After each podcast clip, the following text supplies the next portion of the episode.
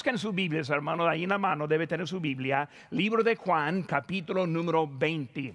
Juan capítulo número 20 y siempre cuando vamos a la casa de Dios debemos tener en la mano la palabra de Dios. Y así en nuestros hogares también debemos estar sentados y luego con la familia, los hijos, apaguen los, las distracciones que hay, la televisión, lo que sea. Y luego ponga la atención ahora en lo que Dios tiene para nosotros en este día. Eh, estamos aquí en Juan capítulo 20 y como siempre hermano les invito a que se pongan de pie mientras que leemos ahora la palabra de Dios en esta mañana. Aquí estamos en Juan 20 versículo número 19 dice, cuando llegó la noche de aquel mismo día, el primero de la semana, estando las puertas cerradas, en el lugar donde los discípulos estaban reunidos por miedo de los judíos, vino Jesús y puesto en medio, les dijo, paz a vosotros. Y cuando les hubo dicho esto, les mostró las manos y el costado, y los discípulos se regocijaron viendo al Señor. Entonces Jesús les dijo otra vez, paz a vosotros, como me envió el Padre, así también yo os envío. Y habiendo dicho esto, sopló y les dijo, recibid el Espíritu Santo. Vamos a hacer una palabra de oración y vamos a estar viendo cómo Jesús ahí estuvo y no más solo estuvo, sino puesto en medio. Y quiero estar pensando en esa mañana como Cristo debe estar en medio hasta también en la situación en donde estamos en este día. Vamos a empezar con una palabra de oración y luego vamos a seguir en esta mañana. Padre Santo, Señor, gracias te damos por este privilegio que tenemos para estar reunidos esta mañana alrededor de tu palabra. Señor, bendice, te pido este culto. Úsalo, Señor, te pido Gracias por todo lo que has hecho. En tu nombre precioso lo que te pedimos. Amén. Pueden tomar asiento, hermanos. Ahora en estos días estamos viendo recuperando el control. Y así, hermanos, como estaban pensando en eso, ya vimos este perdiendo el control. Y vivimos en ese tiempo ahora pensando cómo es nuestro mundo con este virus, coronavirus, también con la cuarentena y mucha separación, mucha inseguridad y obviamente un descontrol de nuestras vidas. Y así fueron los discípulos llegando hasta la crucifixión. Llegaron a la crucifixión ya desesperados. ¿Qué van a hacer ahora? Y ni tuvieron idea. Pero después de tres días resucitó el Señor recuperando el control. Hermanos, ahora vemos en los primeros días que Él hizo algunas cosas dándoles la habilidad de recuperar el control en su vida. En este día vamos a estar viendo otra manera. La semana pasada vimos el sudario que fue enrollado y hoy en día estamos viendo que Jesús en medio, ¿qué estuvo haciendo? Preparándoles para que ellos tuvieran control en su vida para poder hacer el ministerio en sus vidas. Por eso esta mañana estamos viendo cómo Jesús estuvo puesto en medio. Hermano, cuando vemos este texto hoy en día, entendemos que Cristo ya había vencido la muerte. Vemos que el poder de Dios estuvo con él vimos cómo Él resucitado. Hermanos, los discípulos estuvieron reunidos tras unas puertas cerradas.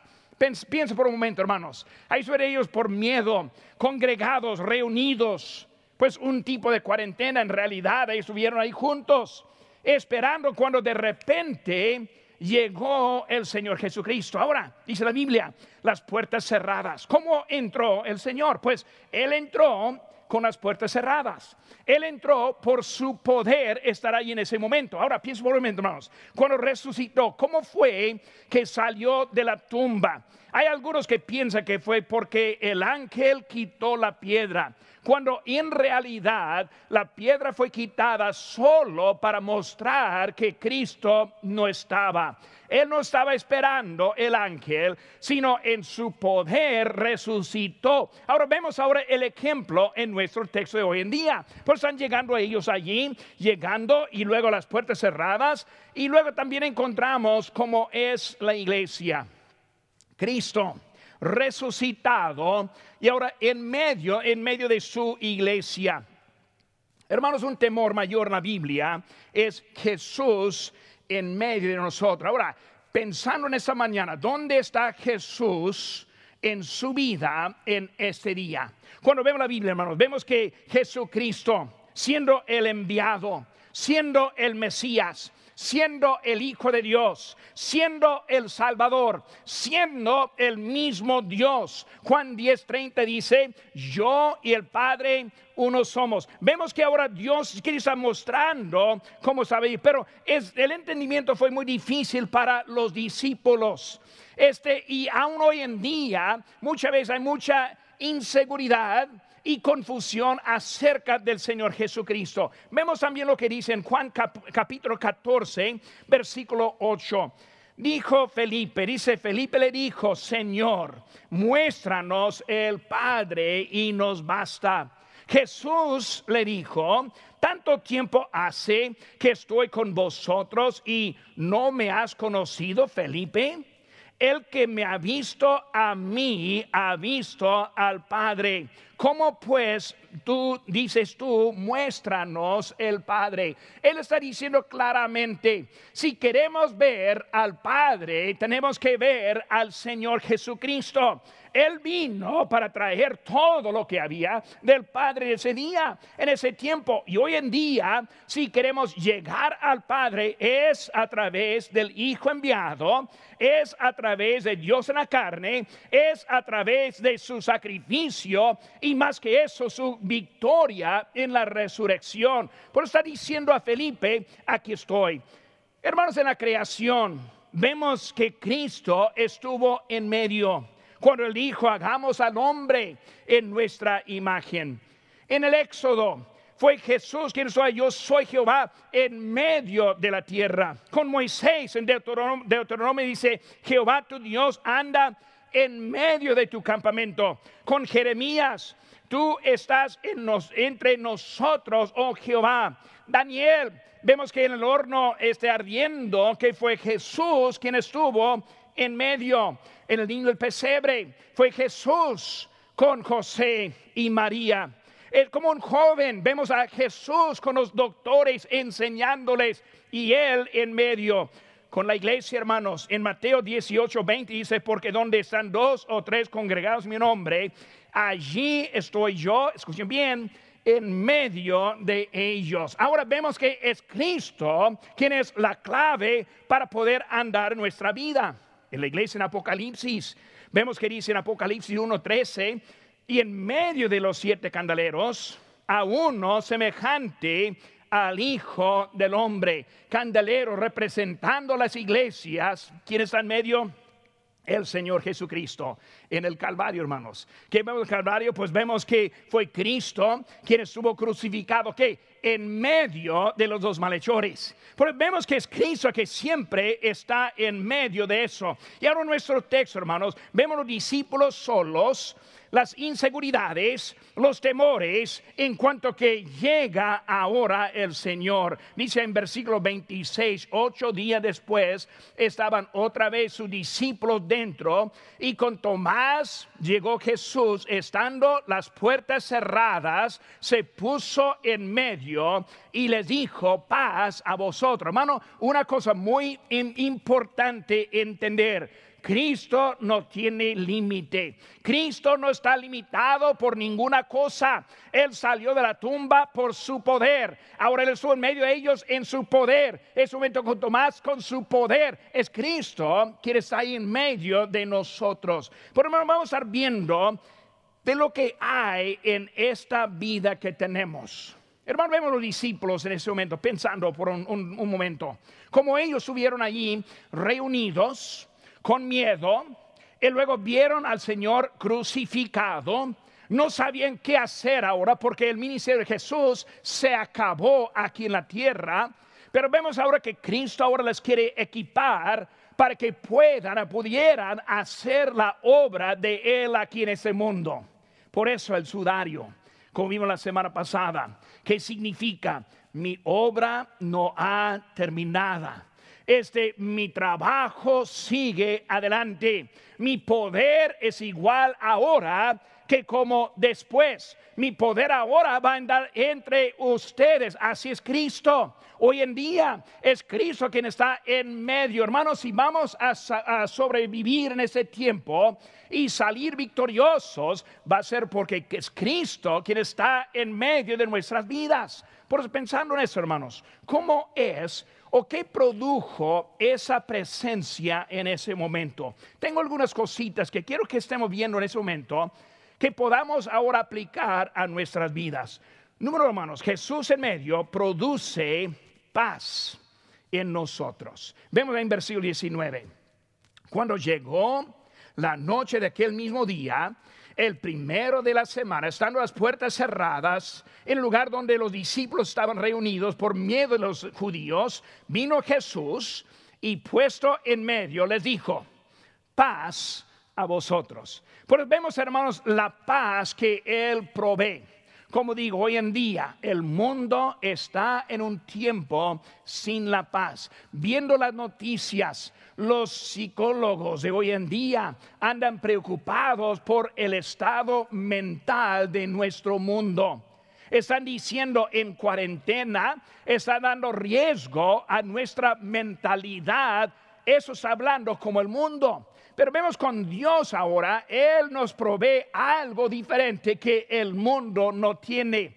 Él nos da algo de esperanza que el mundo no tiene. El mundo anda encerrado y con miedo y preocupaciones, bien las noticias y todo lo que está pasando, no pudiendo entender cómo hacer nada pero Cristo es el quien da la paz verdadera. Por el bien la paz verdadera, hermanos, vemos que este Dios habló mucho en el Antiguo Testamento acerca de la paz. Vemos lo que dice, hermanos, en Isaías capítulo 26, versículo 3.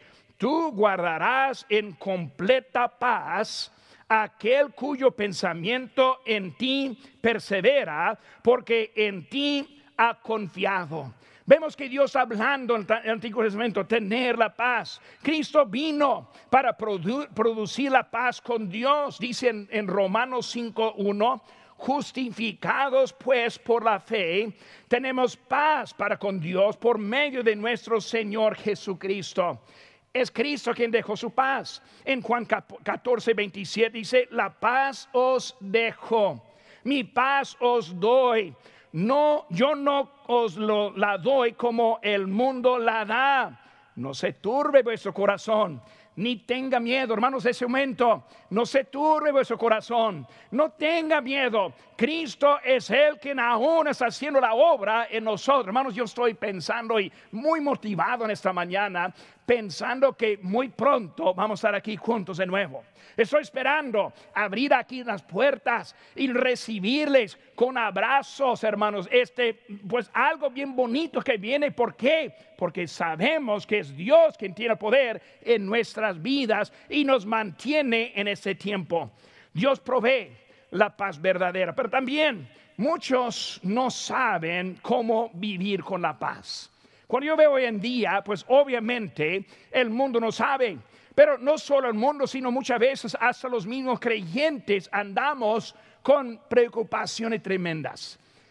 De veras, hermanos, hoy en día vemos noticias que nos asustan. Vemos efecto de esta enfermedad. Vemos que muchos han muerto. Pero hermanos, vemos que muchos sobreviven. Muchos seguimos iguales. Dios está dándonos y Él quiere que tengamos una paz que solo Él puede proveer en nosotros. Ahora, hermano, yo no quiero morir, no es mi deseo morir e ir con el Señor, pero si el Señor me quita, yo tengo la paz y la seguridad a mi estado eterno. Por eso es diferente como el mundo. El mundo piensa que va a morir como un perro como su existencia va a acabar, no sabiendo que sin Cristo hay un infierno quien está, que está esperándoles si no tienen su fe en Cristo. Nosotros entendemos que tenemos un lugar celestial, que Cristo fue para preparar lugar para nosotros. Hermanos, nuestra esperanza es muy diferente como lo que tiene nuestro mundo hoy en día. Por eso el mundo no sabe. Muchos este, piensan que hay paz como la paz de este mundo. Pero en realidad el mundo elimina la paz verdadera Juan 16, 33 dice, estas cosas os he hablado para que en mí tengáis paz. Ahora dice, en el mundo tendréis aflicción, pero confiad, yo he vencido al mundo. Hermanos, eh, no quiero pasar mucho tiempo en esto, pero es algo muy importante que entendamos. El mundo tiene una meta, es quitar la paz. En el domingo de la resurrección, gobiernos que prohibieron reuniones hasta en sus propios carros, dando infracciones de 500 dólares a los que quisieron reunirse, aunque no tocando, mantiene la distancia. que están viendo? El mundo quiere quitar la paz. El mundo quiere poner la aflicción. Por eso puede entrar en Walmart y no hay problema. Puede ir a recoger comida, no hay problema. Pero hasta fuera del templo, en su carro, es algo prohibido el mundo nos da aflicción. Pero Cristo vino para darnos la paz verdadera. Por eso, hermanos, muchos viven con temores. Temores de la coronavirus, corona de temores de la economía, temores de la inseguridad. Muchos viven hoy en día en ansiedad, no pueden descansar por esos temores. Yo muchas veces en la noche me despierto también y muchas veces como a las 2 de la mañana o 3 de la mañana me despierto, no por temores ni ansiedad, sino pensar, pensar en ustedes, pensar en cómo hacer cultos de esta forma hacer planes en qué debemos hacer para cambiar y, poder relatar hasta mejor manera. Planes para cuando volvemos a reunir. Y hermano, cuando estoy eh, despierto, me pongo a orar, Señor, dame la sabiduría, porque yo no sé qué hacer, los hermanos no saben qué hacer y necesitamos dirección divina de ti. Pero hay muchos que están despiertos por los miedos y los temores que tienen. La manera, hermanos, hay manera para que venga la paz. ¿Cuál es? Vemos, hermano, primera manera es en su palabra. Este momento, hermano, yo creo, si están escuchando, si tienen su vida abierta, me imagino que en ese momento están sintiendo una paz. Yo la, yo la siento esta mañana. Porque me imagino que está sintiendo una paz verdadera que viene de Dios. ¿Por qué? Porque estamos con la palabra abierta. Cuando abrimos la, la palabra, cuando apliquemos ahora sus verdades, produce una paz en nosotros. Segunda cosa, no solo eh, la palabra de Dios, sino también su iglesia. Eran los discípulos hubieron reunidos como iglesia. Nosotros, aunque estemos en lugares diferentes, podemos reunirnos a través de este medio. En ese, este medio produce la paz. Ahora voy a darle una pedrada.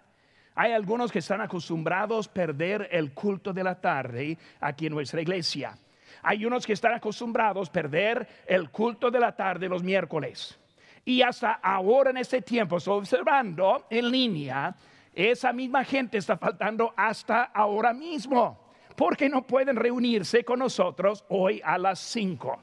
Porque no pueden reunirse con nosotros el miércoles a las 7? Y uno dice, pero pastor, estoy trabajando y no llego a la casa a las siete y media. Bueno, no hay problema, porque ahí está grabado, puede prenderlo cuando quiera y puede acompañarnos hasta fuera del tiempo. ¿Qué eso dice, hermanos? Muchos tenemos la costumbre de dejar la casa de Dios y luego con eso empieza más inseguridad en la vida. Por eso Dios nos ha dado su palabra. Dios nos ha dado también su iglesia. Es una manera para estar ahí. Hermanos, es un diseño para nosotros. Él nos ha dado el tiempo de compañerismo. Ahora yo sé que hoy en día el compañerismo virtual es poco raro. Es poco raro estar predicando en ese momento a las sillas vacías. Nomás está Priscila aquí viéndome y nadie más ahí está abajo. Pero hermano, cuando vemos ese momento, entendemos que tan difícil es, pero hay que recordar, un día vamos a estar juntos. Piensen esas, esas palabras. Quiero poner eso unas palabras. Aquí es una. Pupusas. Buena palabra. Tacos. Buena palabra chile relleno. ¿Qué estoy pensando? Cuando estemos juntos de nuevo. Hermanos, hay un tiempo que sí estamos esperando en cuanto que sí vamos a estar aquí juntos de nuevo. Hermanos, yo, yo espero. Por eso tenemos la palabra de Dios, tenemos la iglesia, también hermanos tenemos la dependencia en Cristo. Dice la Biblia en 1 Pedro 5, 7, echando toda vuestra ansiedad sobre Él, porque Él tiene cuidado de vosotros. Cuando despiertan medianoche con temores, ansiedades, ¿qué deben hacer en su momento? Señor, quiero darte este temor. Señor, ahora te quiero obedecer. Mi vida está dedicada en ti, Señor.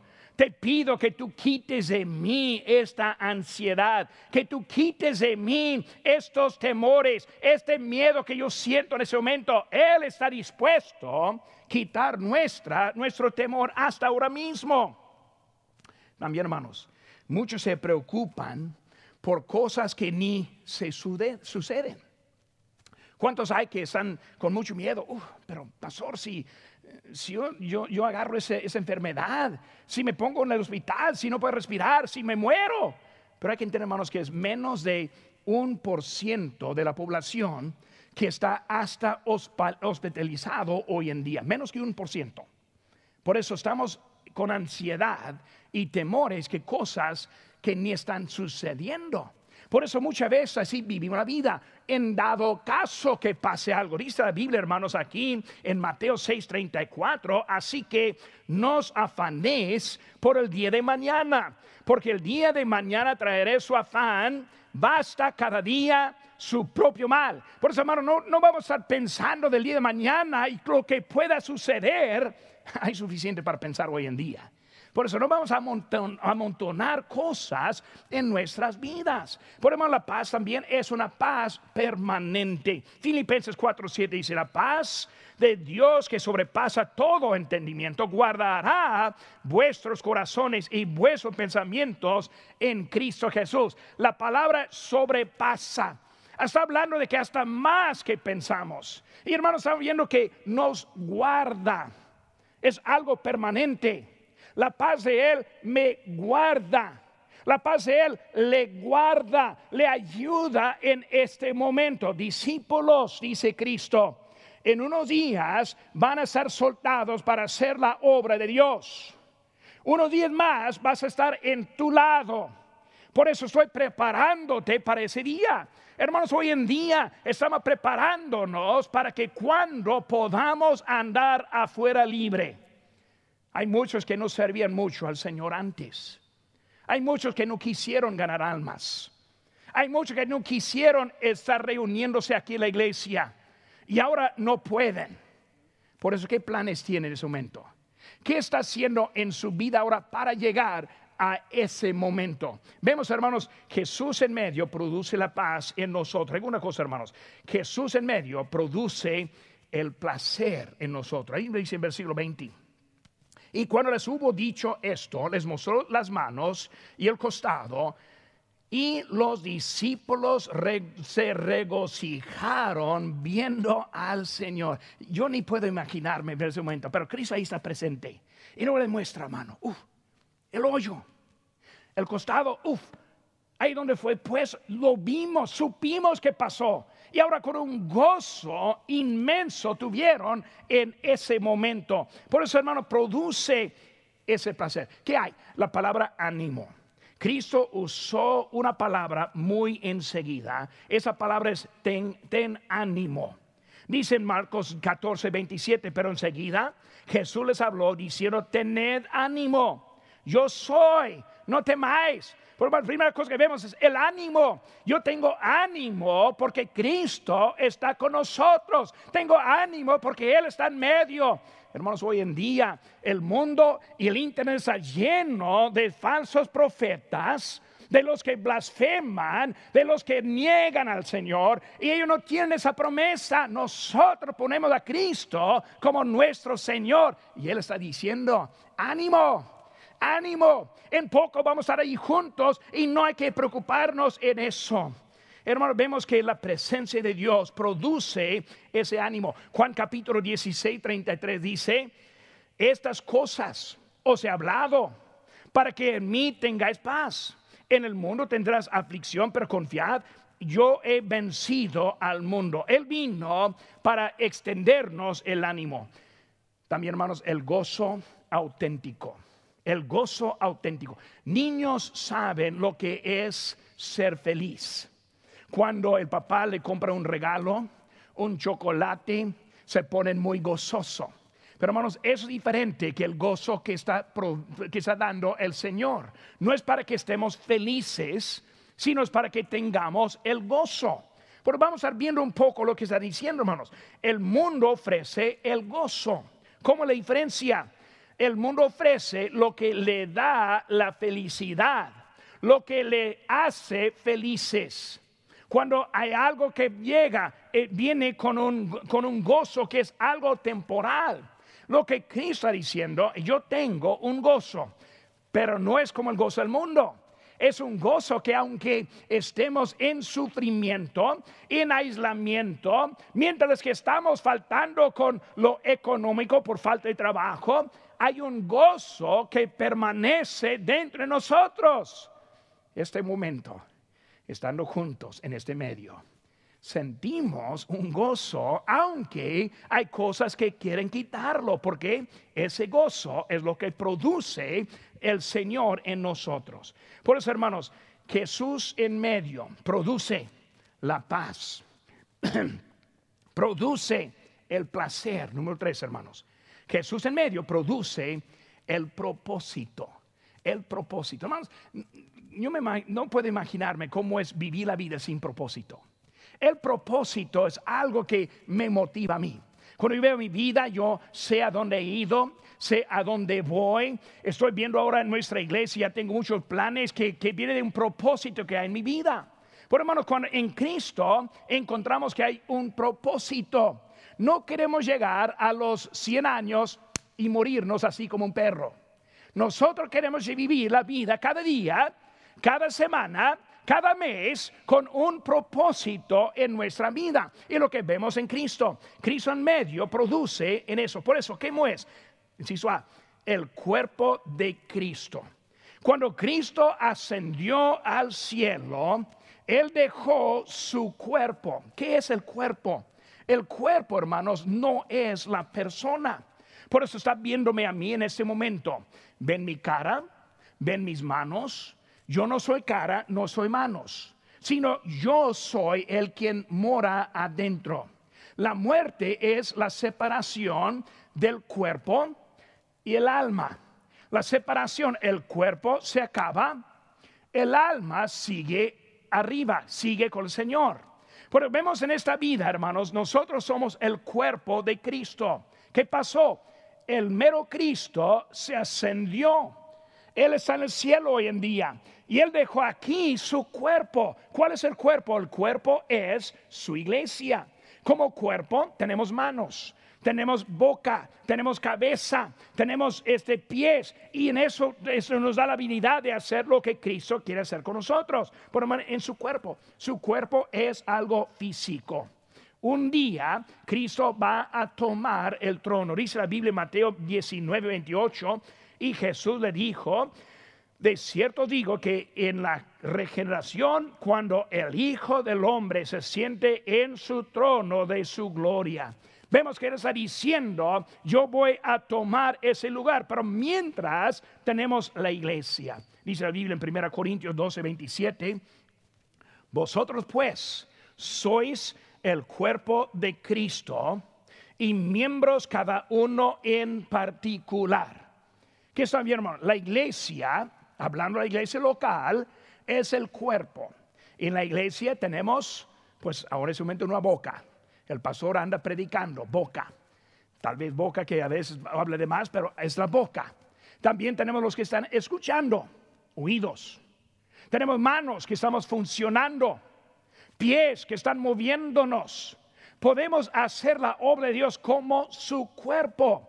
La, boca sola no va a hacer mucho. La boca va a motivar a lo demás para que hagamos más. Pero hermanos, somos el cuerpo como Cristo dejó cuando Él ascendió al cielo. Vemos, hermanos, los obreros, los obreros por su cosecha. Hermanos, tenemos los obreros tenemos un lugar. Dice Ezequiel 22:30 y busqué entre ellos hombre que hiciese vallado y que se pusiera la brecha delante de mí a favor de la tierra para que no se la destruyese y no lo hallé. Hermanos, tristemente hay muchas iglesias que andan buscando obreros. Nuestra iglesia, hermanos, yo doy gracias a Dios porque yo tengo buen equipo ayudándome. Tengo buen equipo que estamos juntándonos casi cada día, muchas veces pues separados por la, la, esa coronavirus pero estamos hablando, haciendo planes, muchas hermanas haciendo llamadas, muchos hermanos haciendo visitas por nosotros. Hermanos, en esa manera tenemos obreros. ¿Para qué? Para que podamos cumplir en nuestra necesidad. Pero hay iglesias que no tienen nadie. Yo conozco pastores que andan solitos en ese momento. No tienen nadie que está apoyando. Hermanos, necesitamos obreros que están ahora apoyando, ayudando a sus pastores a hacer la obra. Los obreros responden a su voz. En Isaías 6:8 dice, después oí la voz del Señor que decía, ¿a quién enviaré? ¿Y a quién irá por nosotros? Entonces respondí yo, heme aquí, envíame a mí. Por eso, escuchando la voz del Señor en este momento, espero que así son, que así son. Pastor, aquí estoy, envíame. Mándeme un texto, mándeme un mensaje, Déjeme, saber que está orando por mí en ese día. Hermanos, hay maneras para estar animando nosotros y también ponernos a la disposición. Pastor, aquí estoy dispuesto, úseme. Hermanos, queremos buscar a los que están de la disponibilidad, servir a Dios. Los obreros cumplen los mandamientos. Dice la Biblia, id por todo el mundo. Nosotros estamos aquí para cumplir eso. Hermanos, también cumplimiento en el corazón. Cuando hablamos de mano del corazón, ¿puede hablar de la cabeza o del corazón? ¿Cuál es la cosa que nos motiva en nuestra vida? ¿La cabeza o el corazón? ¿Qué es la cosa que está haciendo la diferencia en nuestra vida? Cuando hablamos de la cabeza, la cabeza es la lógica. Déjenme decir, hermanos, la lógica engaña. La lógica es algo que es un enemigo al creyente. ¿Por qué? Porque calculamos lo que podemos hacer. Calculamos lo que podemos ofrendar. Calculamos hasta que cuando queramos servir. Calculamos si queremos acompañar en la tarde o el miércoles. Y por eso cuando, cuando estamos en la cabeza, calculamos y es un enemigo del espíritu. ¿Cabeza o el corazón? ¿Cuál es la diferencia? Pues el corazón ahora hay sentimiento. En el corazón hay fe. Yo no sé cómo puedo asistir, yo no sé cómo puedo ofrendar, pero yo siento de mi corazón la necesidad de obedecer. Queremos dar, queremos proveer, queremos reunirnos, queremos estar juntos. Hay una diferencia en, el, en la cabeza y el corazón. La cabeza dice ni modo, el corazón dice ojalá. Yo estoy esperando el momento. La cabeza dice que no puede. El corazón dice, yo quiero hacer todo lo que yo pueda. Es diferente que tenemos. Necesitamos el corazón en nosotros ahora. Por eso Jesús en medio produce la paz, produce placer, produce propósito, también últimamente produce poder. Poder. Es la cosa, hermanos, que yo necesito en mi vida. Si quiero tener la paz y el gozo si quiero tener un propósito, pero sin el poder, para nada me sirve. Vamos a ver un poquito acerca del poder. Hermanos, hay poder, ahora escuche bien, en la respiración. Vemos aquí en versículo 22. Y habiendo dicho Jesús, sopló y les dijo, literalmente hermanos, sopló. ¿Qué es eso? Es el poder de Dios. Cristo está diciendo, yo te doy mi poder. ¿Qué significa ese poder? Vemos el poder en la creación. Génesis 2.7. Jehová Dios formó al hombre del polvo de la tierra y sopló en su nariz aliento de vida. Formó el cuerpo, dijo,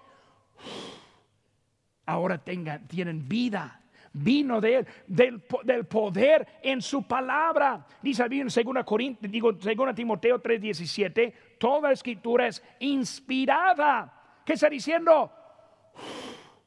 Dios respirando Dios dando su poder, el poder en la manera que está ahí, hermanos, en la creación, Él sopló, con su palabra, Él sopló, en la salvación, Él sopló, recibe la vida eterna, en la salvación sopló, recibe el Espíritu Santo, en la salvación sopló, tener la vida cambiada, en la salvación sopló, tener un propósito de vida, en la salvación sopló, tener un hogar celestial, en la salvación sopló ser parte de mi cuerpo de la iglesia local. Hermanos, hay poder en lo que Dios está haciendo y lo mostró en ese momento soplando en ellos. Los que tenemos vida, hermanos, recibimos la respiración de nuestro Dios eterno, quien proveyó en la creación y provee en la vida eterna con nosotros. Sopló el poder, hermanos, en su regalo en su regalo. Hermano, no nos dejó como huérfanos. No nos dejó aquí en nuestra vida para ver cómo podamos andar. Vean lo que dice el hermano, rápidamente. En Romanos 6:23, porque la paga del Señor del pecado es muerte, más la dádiva de Dios es vida eterna. Hermanos, hay poder en ese regalo. Amigo mío, que todavía no ha puesto su fe en Cristo, ¿por qué está esperando en este momento? Cristo está diciendo, puede ser salvo. Mi poder es un regalo para la vida eterna que usted mismo puede tomar. tomar. El mundo piensa en una sola cosa, portarse bien. En la Biblia es la gracia de Dios que produce la habilidad de portarse bien. Muchos quieren rodear la verdad. La verdad es que Cristo en su poder produce en mí la salvación, que produce la manera de vivir para Él. Pero hay muchos que quieren rodear eso y tratar de portarse como creyente cuando aún no es. Es poder. Es poder que viene del mismo Dios. Poder, hermanos, en regalo, poder en recibir ese regalo. En Juan 1.12 dice más a todos los que recibieron, le recibieron, a los que creen su nombre, les dio potestad de ser hechos hijos de Dios. Recibirlo. Esta mañana hay poder. Hay poder en su regalo, hay un poder en su rumbo.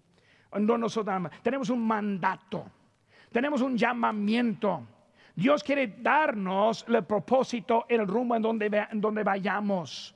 Dios tiene mucho para nosotros hoy en día, pero empieza con la relación con Él.